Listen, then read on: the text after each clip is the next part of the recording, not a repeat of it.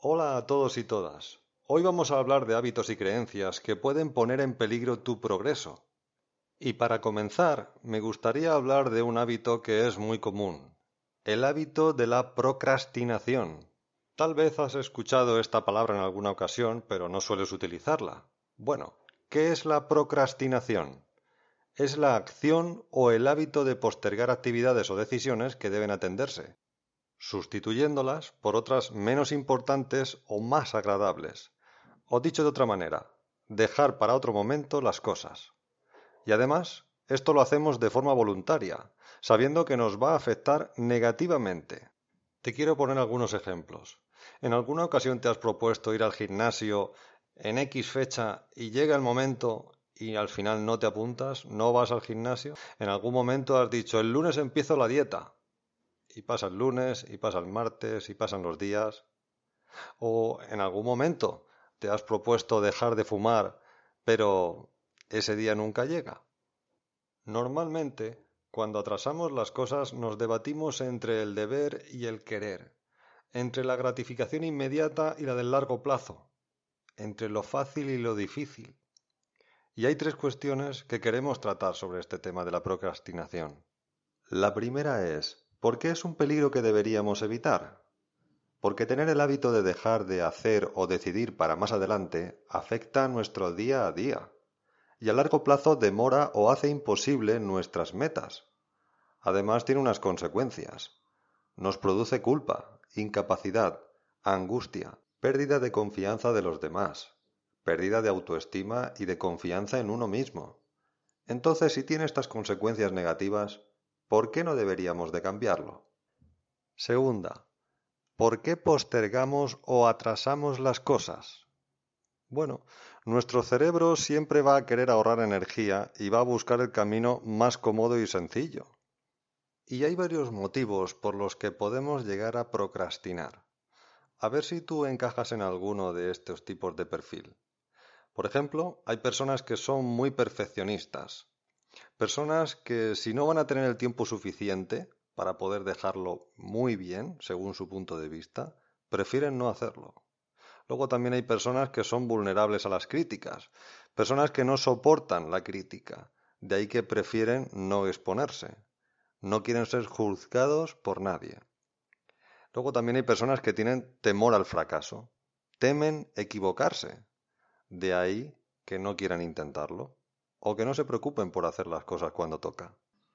Y luego también están las personas indecisas, las que tanto piensan en cómo lo van a hacer y cuándo lo van a hacer, que no lo hacen o no deciden.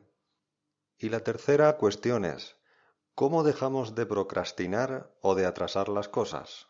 Te voy a ofrecer varias opciones. La primera es pasar a la acción con un criterio, y es que dependiendo de la importancia y urgencia que tienen las cosas, las hago ya las planifico, las delego o directamente no las hago. Te pongo un ejemplo sencillo. Hay algo que es muy importante y urgente. Pues eso lo hago ya. O algo que es importante, pero ya no es tan urgente. Pues en vez de hacerlo ya, lo planifico. Pero cuando llega el momento que determiné para hacer esa tarea, lo hago. O imagínate que es una tarea o asunto que no es eh, ni tan importante ni tan urgente como para tener que hacerla ya, pero es que además tampoco eh, tienes por qué hacerla tú solo. En ese caso puedes delegar. Puedes decirle a otra u otras personas que se encarguen de hacerlo de esa manera. Tú te aseguras de que eso se va a hacer y al mismo tiempo te descargas de más trabajos. Y por último, no queremos olvidar los asuntos que se cuelan en nuestra vida y que no tienen ninguna importancia ni urgencia. Bueno, estos directamente te recomiendo que ni los hagas, que los deseches, porque además la mayoría de las veces no son más que ladrones de nuestro tiempo. Otra opción que te puede resultar útil para no atrasar las cosas es fijarte límites o tiempos para hacerlas. Es decir, Voy a hacer esto antes de mañana a las 12 del mediodía. Antes de las 12 de mañana tiene que estar hecho. Bien, va a servir para que, llegado el momento, nos aseguremos de que esa tarea estará hecha. O voy a leer durante 30 minutos. ¿Vale? Pues ahí tenemos un tiempo. vamos a poder controlar que durante 30 minutos estemos leyendo. De esa manera es más fácil que no nos engañemos a nosotros mismos. Otra sugerencia que te puede ayudar es la de apuntar en un papel cuatro cosas. La tarea que tienes que hacer. ¿Qué sentimiento te crea cuando tienes que hacerlo? El costo que tiene no hacerlo. Y por último, ¿qué beneficios tiene que pases a la acción? Este trabajo nos puede ayudar a conocer nuestras creencias sobre lo que hacemos y el por qué queremos hacer las cosas. Está claro que no siempre vamos a rendir de la misma manera, porque tenemos días mejores y días peores, pero la suma de todos nuestros actos y decisiones hacen que lleguemos a conseguir lo que nos proponemos. No te tienes que obligar a estar haciendo cosas continuamente. Pero si te dices que vas a hacer algo, hazlo. Conviértete en esa persona que acaba lo que empieza y que hace lo que ha dicho que va a hacer. ¿Por qué? Porque esto te hará sentir una satisfacción personal y confianza en ti mismo que no tiene precio, porque te irá mejor y porque así te respetas y te quieres a ti mismo. Otro peligro para nuestro progreso es la falta de buenos hábitos. ¿Por qué? Esto es muy sencillo de entender por todos. Unos malos hábitos nos aportan malos resultados y unos buenos hábitos nos aportan buenos resultados. ¿Y cómo distingo qué hábitos son buenos y cuáles son malos? Es razonable pensar que los buenos serán aquellos hábitos que nos ayuden no solo a cubrir nuestras necesidades básicas, sino que además nos ayuden a que podamos llegar a conseguir lo que nos propongamos, nos ayuden a tener satisfacción, felicidad y sentido de logro por lo que hacemos, y nos permiten tener una mayor calidad de vida. Y ahí cada uno tiene que ser sincero consigo mismo y preguntarnos, ¿las creencias y hábitos que tengo me construyen o me destruyen? Siguiendo con más asuntos, la sensación de falta de tiempo es otro enemigo de nuestro progreso. ¿Cuántas veces hemos tenido la sensación de que nos faltan horas del día para hacer todo lo que queremos hacer? ¿Tienes esta sensación a menudo? Pregúntate esto. ¿Qué efecto tiene en mí creer que no llego a todo o que no soy capaz de hacer todo lo que quisiera hacer en el día? ¿Me genera estrés, frustración, preocupación continua, decepción? ¿Te das cuenta de que nada de lo que he mencionado es bueno para tu salud y no te ayuda en nada? Seamos realistas. El día tiene 24 horas para todos. Reconociendo esto, ¿no será más útil que planifiquemos qué vamos a hacer y qué no vamos a hacer según la importancia y la urgencia que tengan las cosas en nuestra vida? ¿Qué te parece si organizas el tiempo que tienes en vez de improvisar por no tener un momento previsto para cada cosa? De esto precisamente hablamos en el podcast anterior de los hábitos útiles. Y eso, precisamente esta herramienta, el planificar, te dará una visión sensata de cuántas cosas te dará tiempo a hacer hoy y cuántas tendrás que hacer otro día. Con lo cual, tú mismo descartas qué cosas no te aportan valor y te roban tiempo para hacer lo que de verdad te importa en el momento que estás, en el día que estás.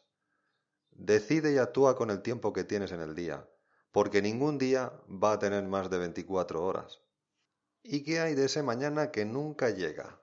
Me refiero a cuando necesitamos que se confabulen los astros para que empecemos a hacer algo que nos gustaría conseguir. Gandhi dijo en una ocasión, sé el cambio que quieras para el mundo. Y yo te pregunto, ¿qué es para ti más sensato? ¿Que seas tú el que hace que las cosas pasen? ¿O que tengas que depender de que pasen algunas cosas en la vida para que entonces hagas lo que te propones. Te pregunto esto porque responder de una manera o de otra marca una diferencia abismal en el resultado.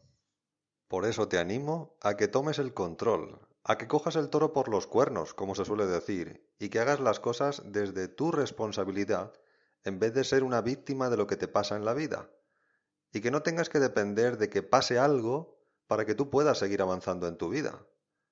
Está claro que suceden cosas sobre las que no tenemos ni control ni decisión. Sobre estas cosas no hace falta que nos molestemos porque pasarán y tenemos que aceptarlas. Pero no pongamos condiciones a lo que haremos, si está en nuestra mano crear esas condiciones, porque entonces nos estamos contando excusas a nosotros mismos. ¿Entendemos este punto? Hay otro peligro también para nuestro progreso, y es no invertir en uno mismo. Si vamos a tomar el control de nuestra vida desde la responsabilidad y no desde el victimismo, se hace necesario que invirtamos parte de nuestro tiempo y dinero en formarnos, en aprender nuevas formas de hacer las cosas y en crecer como persona. Según tu opinión, ¿crees que hay alguna inversión más importante que lo que puedas hacer por ti? Hay una realidad que es visible a cualquiera, y es que nadie puede dar más de lo que tiene o lo que es como persona. Que tú y yo no paremos de seguir creciendo en conocimientos y como personas es un acto de amor hacia nosotros mismos y hacia los que más queremos. Por lo tanto, no nos estanquemos. Por otra parte, ¿ves como un peligro para progresar en la vida el miedo al fracaso? Bueno, el miedo como emoción tiene un efecto bueno, pero también tiene uno malo. El bueno es que nos ayuda a ser prudentes ante los peligros físicos que nos podemos encontrar y esto en parte nos ayuda a mantenernos vivos. Por ejemplo, el miedo nos ayuda a no cruzar un semáforo cuando sabemos que lo tenemos en rojo, cuando sabemos que cruzarlo puede suponer que perdamos nuestra vida. También el miedo nos ayuda, por ejemplo, si nos encontramos con un depredador, a que podamos huir, escapar, ya que así también podemos salvar de nuevo nuestra vida. Pero fuera de esos casos, el miedo nos hace un flaco favor. Me refiero a cuando permitimos, porque ese miedo lo podemos llegar a controlar, cuando dejamos que el miedo gobierne nuestros actos. Entonces obtenemos resultados limitantes, que en la mayoría de los casos no son buenos para nosotros. Me refiero a cuando tenemos miedo a equivocarnos, pensamos que no podemos fallar, o miedo al rechazo que creemos que tendremos de otros si fallamos. Cuando tenemos miedo al fracaso, solemos ver lo que desconocemos, aunque sea una oportunidad, como una amenaza. A partir de ahí nos paralizamos y no dejamos a nuestra mente un espacio para que piense por un momento y analice los pros y los contras. Simplemente el miedo toma el control y actúa desde el piloto automático. ¿Y cuál es la reacción que normalmente viene después? Me quedo quieto y no hago nada o salgo corriendo. En cualquier caso, me he negado la oportunidad de vencer mi miedo al fracaso y a poder conseguir algo nuevo o diferente. No quiero decir que tengamos que ir por la vida como unos kamikazes, porque precisamente ese es el otro extremo. La idea es que tratemos de analizar y valorar tanto los riesgos como los beneficios de lo que se nos presente por hacer, porque si nos damos ese tiempo para pensar, podremos decidir desde la lógica y lo que más nos conviene, en vez de desde el miedo a equivocarme, porque ¿crees que es realista pensar que vas a conseguir o aprender algo en la vida sin equivocarte, sin cometer errores? Pensar que eso es posible solo nos aleja de la realidad. Los fracasos o errores nos permiten aprender y mejorar. Sin esas lecciones no podemos alcanzar el éxito que tantas veces deseamos.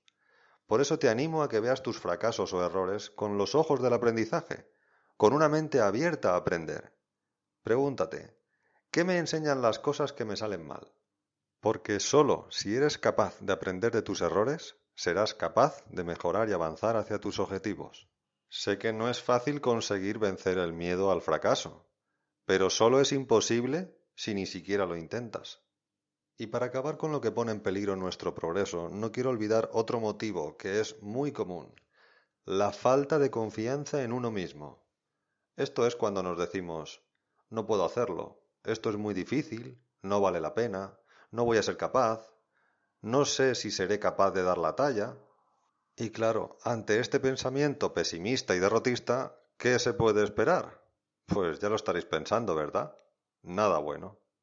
Por una parte, en el campo de lo afectivo, tienes que detectar si de verdad tú te quieres a ti mismo y te valoras. Esto es fundamental. Y si nos damos cuenta de que no nos queremos o valoramos lo suficiente, la ayuda psicológica y la meditación nos pueden ayudar mucho a que encontremos el equilibrio adecuado. Por otra parte, hacerte amigo de la acción te ayudará a coger confianza en ti mismo y en tus virtudes y puntos fuertes. Tienes que aprender y tener información, pero no demores el hacer cosas que te aporten una mejora. No te quedes en la parálisis por análisis. Actúa sin miedo a equivocarte, sin miedo a que las cosas no salgan todo lo bien que esperabas porque solo en lo que haces encuentras resultados que te lleven a conseguir algo. Y cuando consigues algo, ganas en confianza en ti mismo, te empoderas para seguir adelante. Y claro, desde la confianza en uno mismo y la determinación a actuar sin miedo a equivocarnos, el panorama cambia bastante, ¿verdad? pues está en nuestra mano reinventarnos, cambiar en nuestra mente y nuestra forma de ver la vida todo lo que hemos comentado que es un peligro para nuestro progreso. No lo dudes ni un momento. Tienes la capacidad de cambiarlo y mejorarlo. No te lo niegues. Si te ha gustado este tema y quieres dejarnos tu opinión o te gustaría que tratáramos otro en particular, no olvides dejarnos tus comentarios en redes sociales y con gusto los atenderemos. Cuidaros mucho.